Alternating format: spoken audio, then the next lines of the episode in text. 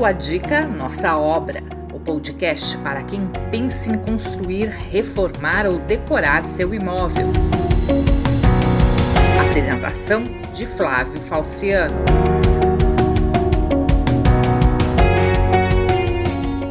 Olá, tudo bem? Eu sou Flávio Falciano e estamos aqui mais uma vez com o podcast Sua Dica Nossa Obra. E é incrível o quanto os nossos e as nossas internautas gostam de pets. A maioria das sugestões de temas tem a ver com os animais domésticos. Assim, atendendo a pedidos, hoje vamos procurar dar algumas dicas para quem tem pet no imóvel e gosta de plantas. Esse é o seu caso? Então fique ligado e ligada. Yes! Ter plantas em casa é uma coisa muito legal. Com a pandemia, aumentou bastante o número de pessoas que passaram a cuidar de plantas e destinar espaço para elas em suas casas e apartamentos. Mas aí surge uma pergunta: como manter plantas em casa se por acaso temos um pet, um cachorro ou um gato? Sim, essa é uma questão importante, porque muitas plantas são tóxicas e, se forem ingeridas pelos animais, podem prejudicar bastante a saúde. Rapaz, é, é mesmo. E o problema não se resume a isso. Quem tem pet sabe o quanto esses animaizinhos são curiosos. Se forem filhotes, então, nem se fale. Portanto, se você não escolher as plantas certas, elas podem chamar muito a atenção do seu pet e aquele vaso bonito vai acabar se transformando em uma enorme bagunça espalhada por toda a sua casa. Bom, falando em termos de toxicidade, vamos destacar algumas plantas populares que são mais perigosas para os seus pets. Um dos destaques é a costela de Adão, uma das mais conhecidas plantas ornamentais. Ela é bastante venenosa e causa irritação nas mucosas dos pets. As folhas, se forem ingeridas, podem causar vômitos, irritação, coceira e dormência na língua. Outra planta conhecida e perigosa é a espada de São Jorge, muito procurada para se ter em casa por ser um símbolo de prosperidade. Acontece que a ingestão dessa planta pode causar complicações na pele do animal e até convulsões.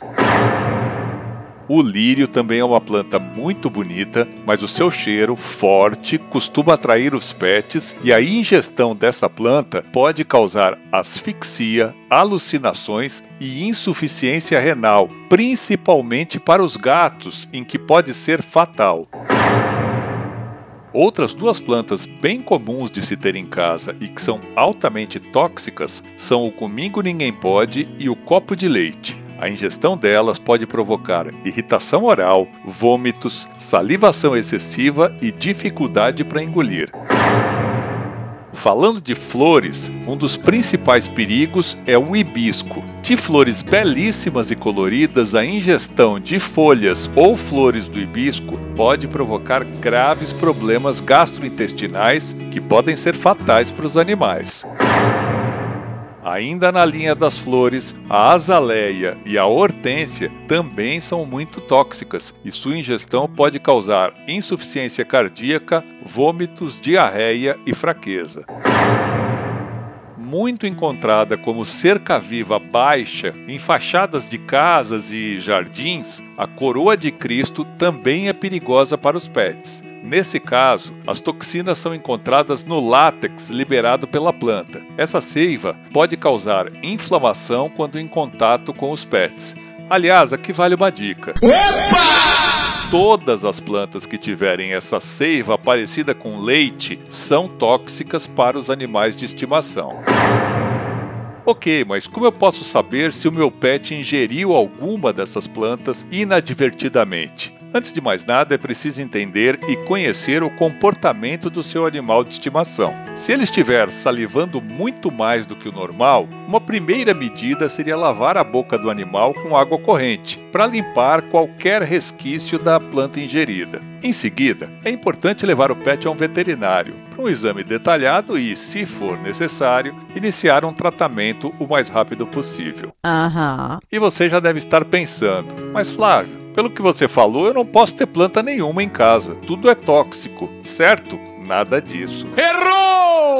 existe uma infinidade de plantas que convivem numa boa no mesmo espaço com os seus animais de estimação. Vamos falar agora de algumas delas que são chamadas de plantas pet friendly. Não entendi. Um dos destaques é a lavanda. Além da beleza, ela tem propriedades tranquilizantes e é muito utilizada em óleos essenciais. Tem também as bromélias. Essa família de plantas reúne mais de 3 mil espécies e é repleta de benefícios. Além de serem muito coloridas, as bromélias são fáceis de cuidar e se dão bem com os animais. O mesmo acontece com o amor perfeito. As flores coloridas dessa espécie podem ser cultivadas em meia sombra e trazem um toque de alegria para casa. Uma dica interessante. Opa! Todas as flores comestíveis, como é o caso do amor perfeito, não são tóxicas para os pets. As plantas da família das peperômias também são fáceis de cuidar e apresentam belas estampas. Elas se desenvolvem bem com luz difusa e boa circulação de ar, funcionando muito bem em jardins verticais e pendentes, sem qualquer problema para o seu animal de estimação. Também é assim com as plantas do gênero Maranta, que tem ganhado destaque nos últimos tempos como elemento de decoração das residências por suas folhas tigradas. No total, são mais de 500 espécies para se escolher. E, logicamente, nessa categoria das plantas pet friendly estão as que normalmente são cultivadas em hortas, como manjericão, alecrim, salsa, hortelã, tomilho e capim-limão. Também poderíamos citar as orquídeas areca, clorofito, camélia, piléa, suculentas e o bambu. Todas essas se dão muito bem com os animais. Mas se você tem alguma das plantas que citamos aqui como potencialmente tóxicas para os pets, calma aí. Também não é o caso de se desesperar ou mesmo de sair se desfazendo das plantas. Uma medida lógica é tentar colocar a planta em um local longe do alcance do seu pet, em prateleiras, estantes ou mesmo penduradas. Se isso não for possível, outra alternativa é cercar essa planta de outras que tenham cheiro forte, como manjericão, boldo ou alecrim. O cheiro forte tende a afastar os animais e, como bônus, você também afasta os mosquitos.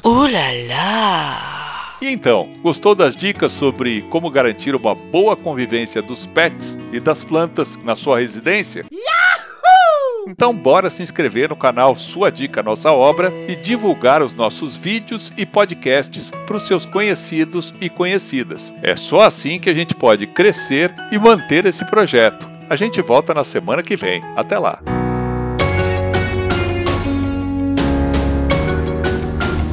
podcast Sua Dica Nossa Obra é mais uma ferramenta do nosso canal para te ajudar a concretizar o sonho de construir, reformar ou decorar o seu imóvel. Te aguardamos no próximo programa.